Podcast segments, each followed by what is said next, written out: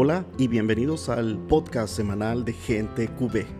Aquí encontrarás el devocional correspondiente a esta semana del seminario Armadura de Oración, seminario que estamos llevando en estos momentos semanalmente. Que Dios te bendiga y recuerda que Dios es bueno.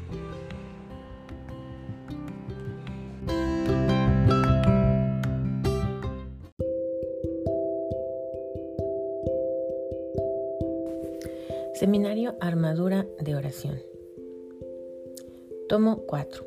Las armas espirituales. La sangre. Día 2. La Eucaristía es Cristo en mí. Lea la siguiente cita bíblica.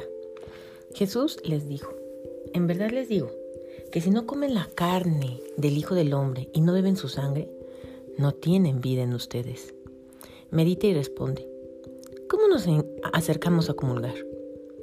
Como explicábamos en la reflexión del día anterior, el primer paso para entrar a la nueva alianza, sellada con la sangre de Cristo, es confesar nuestros pecados, rebeldías e inclinaciones que tengamos a la maldad.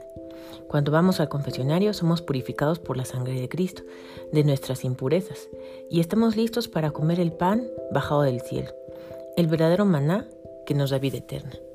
Los judíos antes de celebrar la Pascua debían tener un proceso de purificación para comer el cordero que sacrificaban, recordando la liberación del pueblo de la esclavitud de Egipto.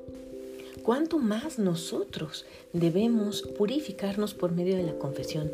No para comer un cordero que recuerda la liberación, sino el cordero de Dios que ha bajado del cielo y es nuestra liberación definitiva. Los católicos debemos recuperar el amor al Señor en el Santísimo Sacramento del altar, ser nuevamente evangelizados acerca de la importancia de recibir al Señor en la Eucaristía y sobre el poder que tiene para liberarnos de toda raíz de maldad y darnos la vida en Jesús. Muchas personas acuden semana tras semana a la misa por costumbre o por cumplir un precepto y no entienden el valor infinito de recibir a Jesús física y espiritualmente en su cuerpo, alma y espíritu. Esta falta de conocimiento es la causante de que el sacramento no tenga los efectos que debería tener. Por eso muchos se preguntarán, ¿por qué comulgo con frecuencia y mi vida no cambia? La respuesta es la falta de fe y de conocimiento frente a lo que Jesús puede hacer. La Iglesia nos enseña que los sacramentos serán más eficaces de acuerdo con la disposición que tengan las personas del pueblo de Dios para recibirlo. Pero la mayoría se acercan a comulgar sin preparación y hasta en pecado. San Pablo dice en su primera carta a Corintios capítulo 11 versículos 27 a 30. Así pues, cualquiera que come el pan o bebe la copa del Señor de manera indigna, comete un pecado contra el cuerpo y la sangre del Señor. Por tanto, examine cada uno su propia conciencia antes de comer el pan y beber la copa. Desde el que come y bebe sin considerar que se trata del cuerpo del Señor, para su propio castigo, come y bebe. Por eso, muchos de entre vosotros están enfermos y débiles, e incluso algunos han muerto. La misa es el tesoro más grande que podemos tener. Allí recibimos al mismo Jesús para que al entrar en nosotros pueda transformarnos interiormente. Este hermoso regalo puede ser ultrajado cuando lo recibimos de manera de cualquier manera. Por eso es importante recobrar la conciencia de su santidad y pedirle al Santo Espíritu que nos ayude a entender esta hermosa realidad para aprovecharlo al máximo. Lee la primera carta de Tesalonicenses capítulo 5 versículo 9 e identifica cuál es el plan de Dios para el hombre pecador. Este es un momento de ponerle pausa al podcast y leer este, este versículo y escribir. Seguimos. Jesús me hace libre. Cuando recibimos a Jesús por medio de su cuerpo y su sangre, estamos aceptando al mismo hombre que hace más de dos mil años ha pasado trayendo la verdadera libertad y sanación al pueblo de Dios. Debemos pedirle al Señor que destruya en nuestro interior toda cadena de iniquidad, que someta toda rebeldía y destruya todo pecado. Cuando comulgamos con Jesús en el Santo Sacramento, corre por nuestras venas la misma sangre de Cristo y recibimos toda semilla de amor sembrada en lo más profundo de nuestro interior. En Jesús encontramos la fortaleza para que nuestra voluntad sea firme, Recibimos el consuelo que sana nuestras emociones heridas y su amor que ya compró nuestra liberación. Permite que el Señor pase por tu vida y cumpla con la misión encomendada con el Padre, sellada con el poder del Espíritu Santo. En Isaías 61, versículos 1 y 3 leemos. El Espíritu del Señor Yahvé está sobre mí. Sepan que Yahvé me ha ungido, me ha enviado con un buen mensaje para los humildes, para sanar los corazones heridos, para anunciar a los desterrados su liberación y a los presos su vuelta a la luz, para publicar un año feliz lleno de favores de Yahvé y el día que del desquite de nuestro Dios.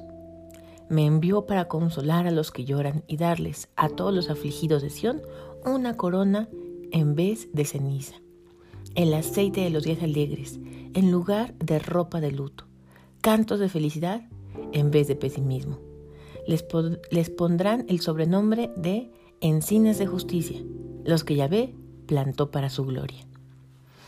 Jesús en la Eucaristía realiza la misma obra como cuando estuvo en la tierra haciendo el bien y librando a los oprimidos, oprimidos por el diablo.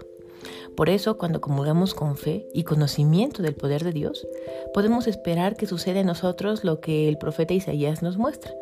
1. Trae revelación del Evangelio a nuestra vida.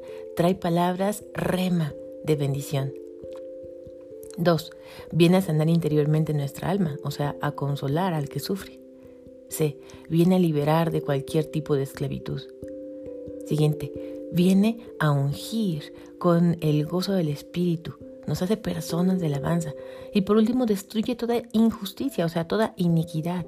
Seremos plantados en Dios tendremos vida divina. Existe un acto de piedad que pueden realizar tanto las personas que reciben con frecuencia el sacramento de la Eucaristía, como algunas que por diferentes situaciones no lo pueden recibir. Este acto de piedad la Iglesia la denomina comunión espiritual, el cual se puede hacer en el momento de la comunión sacramental o en cualquier otro momento, las veces que sea necesario. Esta comunión espiritual consiste en pedirle a Jesús que venga a nosotros de manera espiritual y llene nuestro corazón con su presencia santa para ser transformados. ¿Cuáles son los aspectos de tu vida en los que confías más con tus fuerzas que con el poder de Dios? Exprésale al Señor tu deseo de depender absolutamente de Él. Este es otro momento de poner pausa al podcast y pensar en esta pregunta y en realidad hacer este deseo. Voy a repetir. ¿Cuáles son los aspectos de tu vida en los que confías más con tus fuerzas que con el poder de Dios? Exprésale al Señor tu deseo de depender absolutamente de Él. Aplicación práctica. Durante esta semana asiste a una Eucaristía y ofrécela en reparación por todos los pecados y ultrajes que se, se cometen con Jesús en el Santísimo Sacramento. Oración. Espíritu Santo, ven a mi vida e inflama mi corazón con el fuego ardiente del amor por el Santísimo Sacramento del altar. Que yo pueda entender y valorar este maravilloso regalo de amor que dejaste a tu iglesia. Quiero estar convencido de que la hostia consagrada por el sacerdote en la misa es tu verdadera presencia en cuerpo, sangre, alma y divinidad Reconozco que tú te quedaste en la forma del pan y vino para darte a nosotros por completo. Jamás quiero dudar de tu presencia real en la Eucaristía. Hoy quiero contribuir a la reparación por todos los ultrajes que recibes diariamente, por parte de aquellas personas que ignoran el valor de la comunión sacramental y de aquellos que sabiendo este valor te utilizan para actos sacrílegos. Ten misericordia de tantas personas que no te valoran y prefieren cambiarte por llevar una vida de pecado. Recibe hoy, Señor, mi alabanza y mi amor. Quiero amarte todos los días con mayor intensidad, así como tú me amas.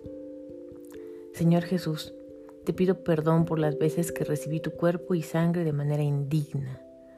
Perdóname y ayúdame a prepararme siempre para recibirte en mi corazón que mi vida sea morada de tu presencia, un lugar donde puedas habitar en todo momento. Madre buena, Tú fuiste el primer sagrario donde estuvo mi amado Jesús.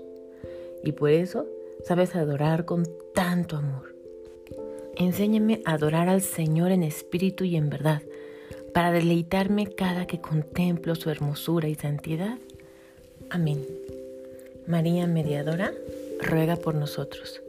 Cita bíblica para memorizar. Isaías 40, 29. Él da la fuerza al que está cansado y robustece al que está débil. Repito, Isaías capítulo 40, versículo 29. Él da la fuerza al que está cansado y robustece al que está débil.